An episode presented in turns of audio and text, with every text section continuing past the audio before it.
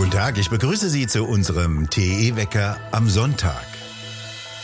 Am 25. September sind vorgezogene Neuwahlen zum Parlament in Italien. Würden die Italiener bereits an diesem Sonntag wählen, wäre die Sache ziemlich klar. Giorgia Meloni, die Chefin der nationalkonservativen Fratelli d'Italia, würde als Ministerpräsidentin das Land in einer Koalition mit der Lega von Matteo Salvini und der Forza Italia von Silvio Berlusconi führen.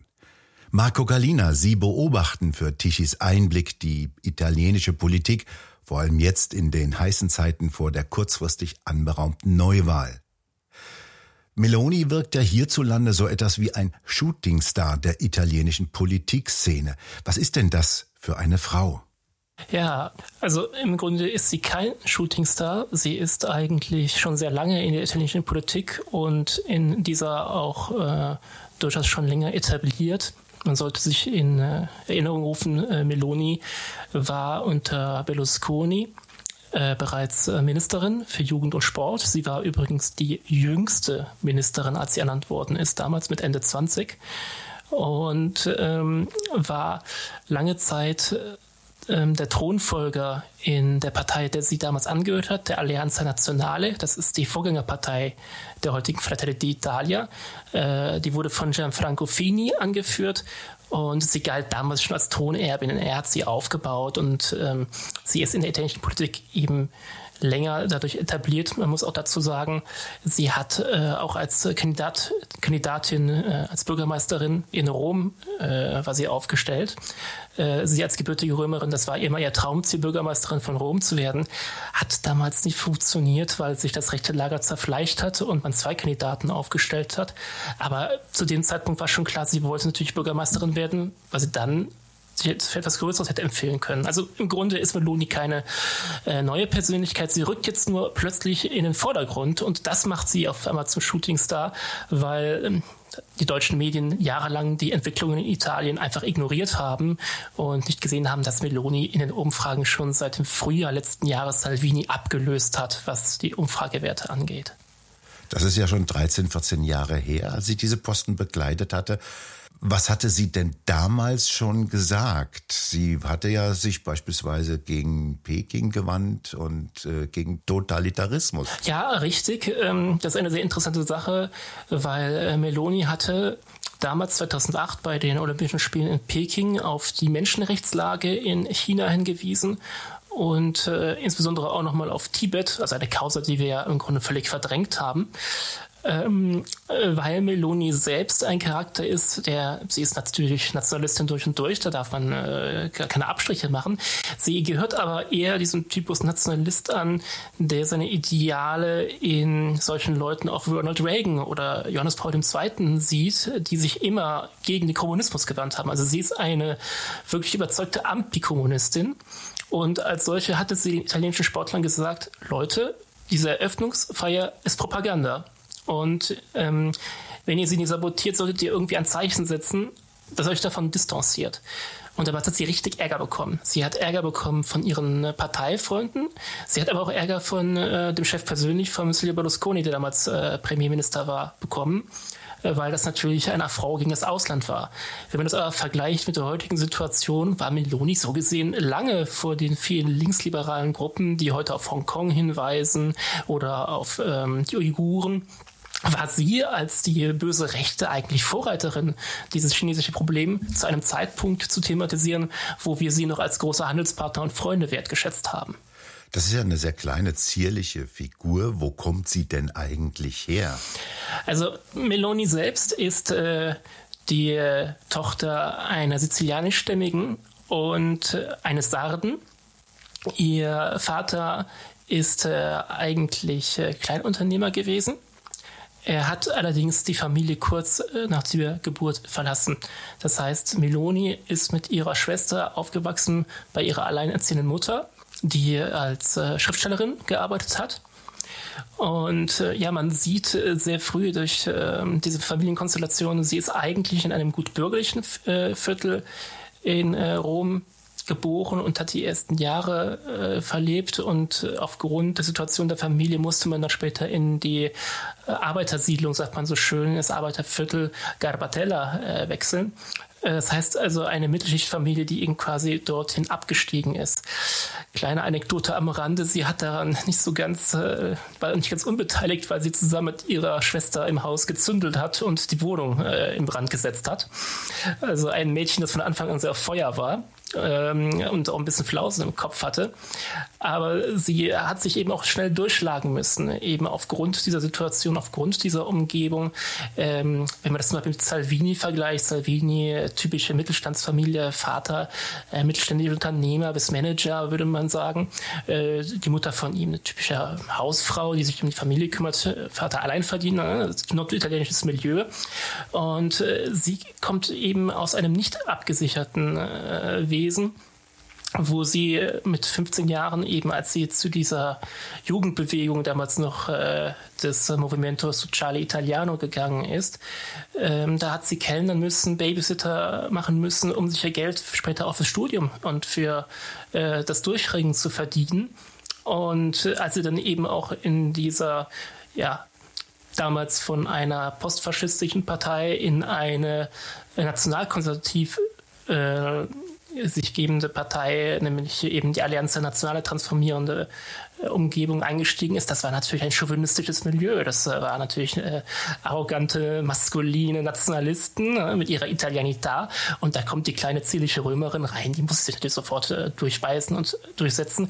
Und das ist ähm, eine Vita, die eben davon gezeichnet ist, sich immer mit sehr großen Widerständen anlegen zu müssen, aber sehr geradlinig ihren Weg zu gehen. Das zeichnet Giorgia Meloni aus und das ist auch der Grund, warum sie bei den Italienern gerade so hoch steht im Kurs, weil sie seit äh, Jahren eine komplette Opposition betreibt und ihrer Linie treu geblieben ist. Es gab keine Regierungskonstellationen mit linken Parteien, die sie befürwortet hat. Es gab keine Regierungsbeteiligung bei Draghi.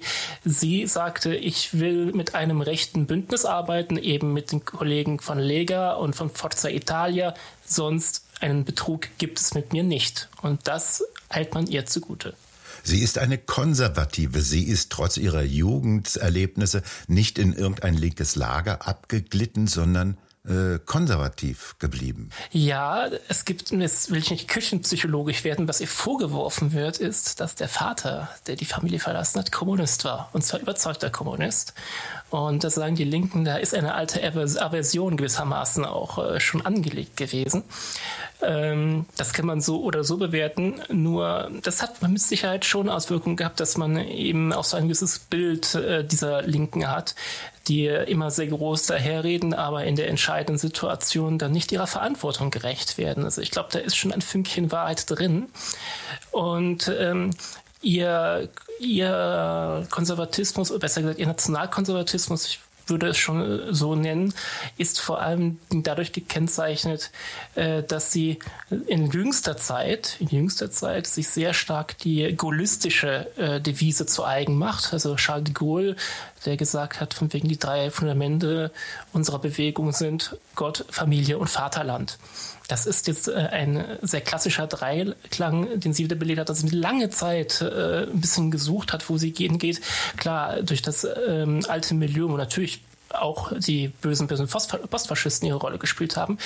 Äh, da war sie auch natürlich drin, aber sie hat eine eigene Herangehensweise gefunden, die ähm, zu Recht natürlich mit der von Le Pen verglichen wird allerdings meiner Ansicht nach noch ein bisschen weitergeht, indem sie vor allen Dingen den christlich-katholischen Aspekt äh, mehr und mehr betont in den letzten Jahren, was äh, zum Beispiel ein großer Unterschied zum Rassemblement National in äh, Frankreich ist, der eher laizistisch geprägt ist. Insofern ist sie auch was Eigenes und man sollte vielleicht auch erwähnen, dass ihre Nähe zur PIS in Polen und zu Orban in Ungarn mit Sicherheit bei diesem ähm, bei dieser Konstellation, bei dieser Überzeugung eine große Rolle spielt. Ich denke, äh, sie visiert auch an, sollte sie tatsächlich es schaffen, äh, die italienische Regierung zu stellen, ob als Premierministerin oder nicht, es ist gleich, sollte es eben zu einer rechten Regierung äh, kommen, werden diese beiden Pfeiler, Orban und die PIS, mit Sicherheit auch in Zukunft zur Orientierung dienen. Sie wird eine immer größere, wichtige Rolle spielen. In welche Richtung wird denn Ihre Politik gehen? Also es gibt einen gewissen Unterschied zu Lega. Also hier in Deutschland wird ja quasi Lega als faschistisch bezeichnet. Sie ist Faschistin. Man fragt sich, was ist eigentlich der Unterschied? Warum braucht man zwei rechtsextreme Parteien?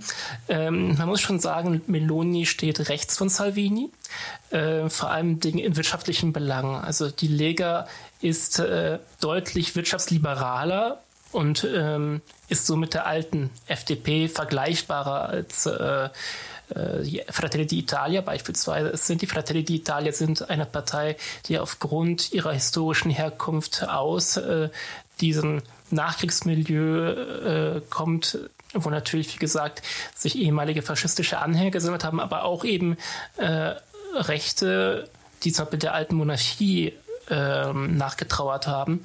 Und auch andere Nationalkonservative, die sich von den Christdemokraten enttäuscht gezeigt haben. Also es ist eine Gemengelage, die durchaus ein äh, bisschen diverser ist, als man es so bezeichnet. Jedenfalls in diesem Raum sind eher Ideen gewesen, die den Staat für eine gute Angelegenheit halten.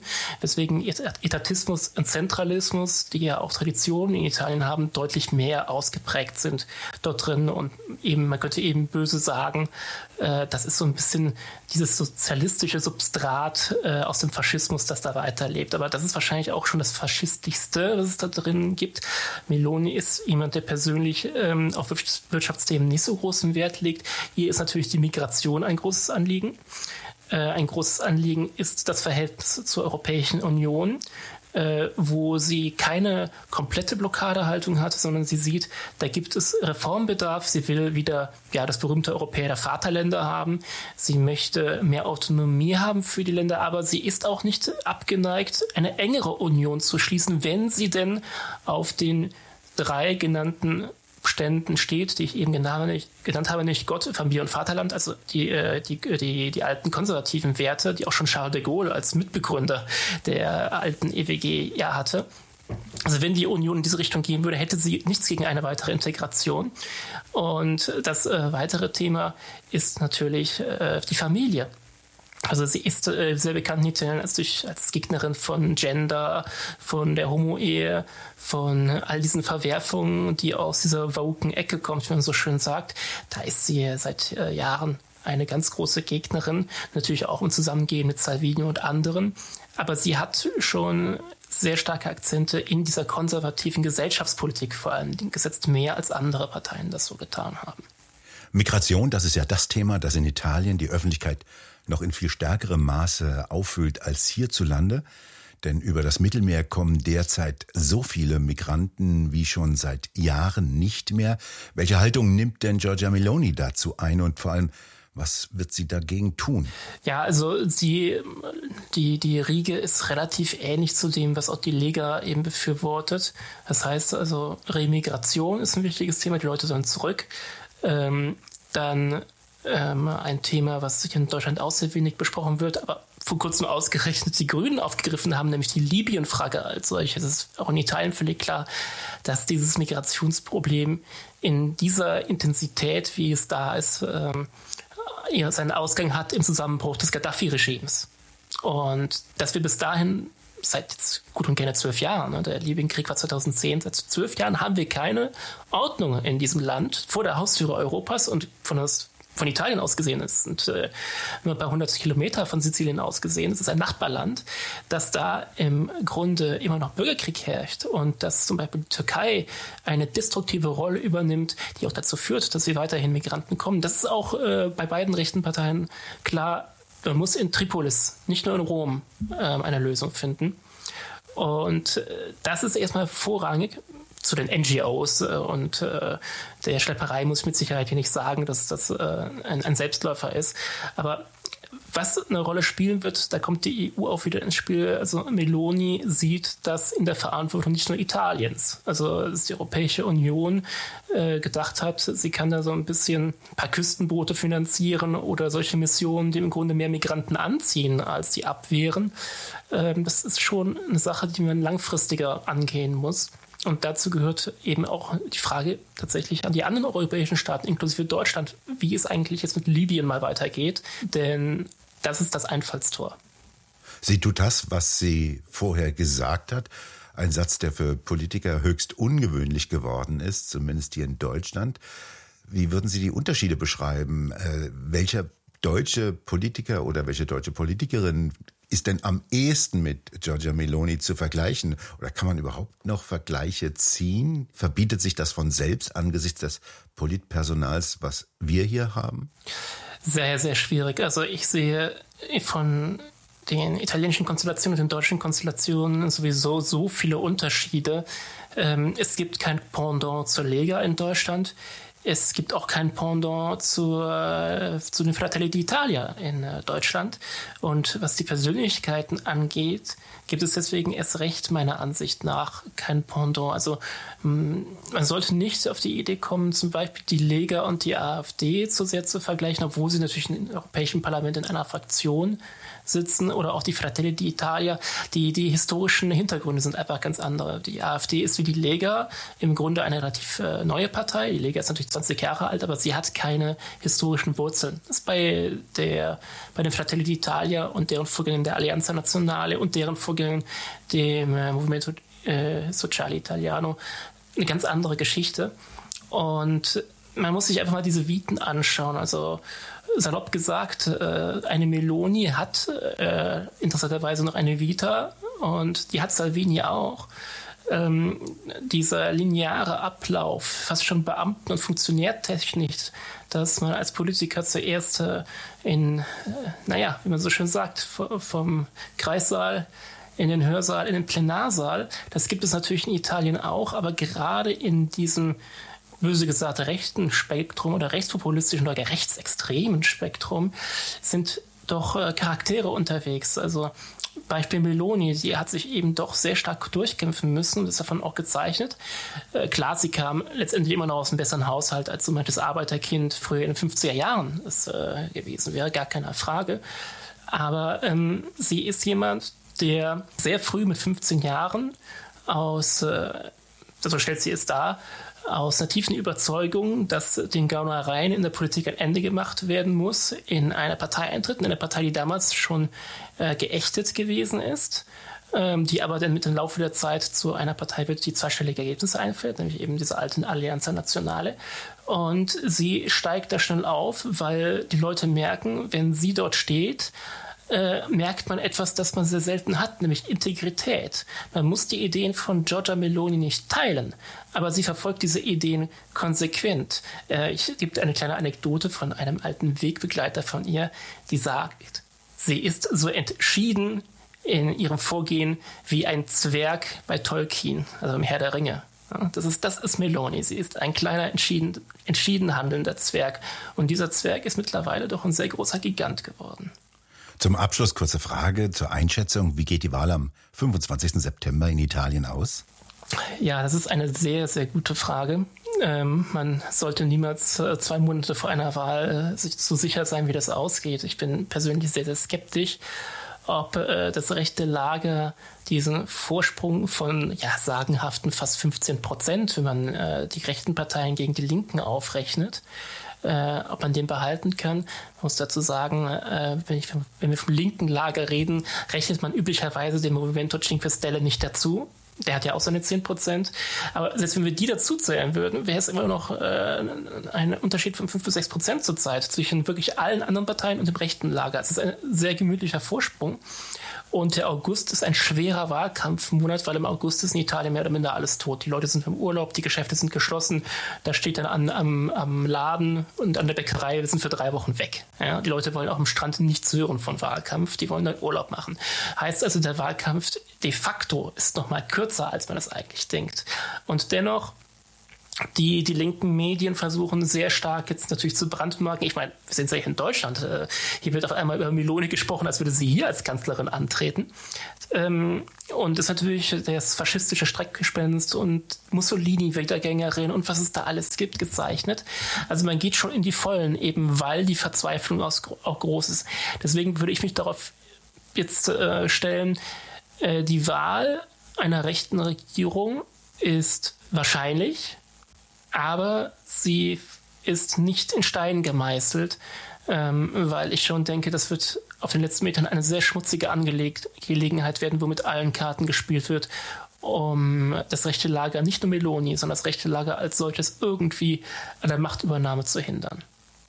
Marco Gallina, haben Sie vielen Dank für Ihre Informationen und Ihren Blick hinter die Kulissen der italienischen Politik, so wie Sie die in den normalen Medien eher weniger lesen werden. Danke sehr. Bei Ihnen bedanken wir uns fürs Zuhören. Schön wäre es, wenn Sie uns weiterempfehlen. Weitere aktuelle Nachrichten lesen Sie regelmäßig auf der Webseite tichiseinblick.de und wir hören uns morgen wieder, wenn Sie mögen.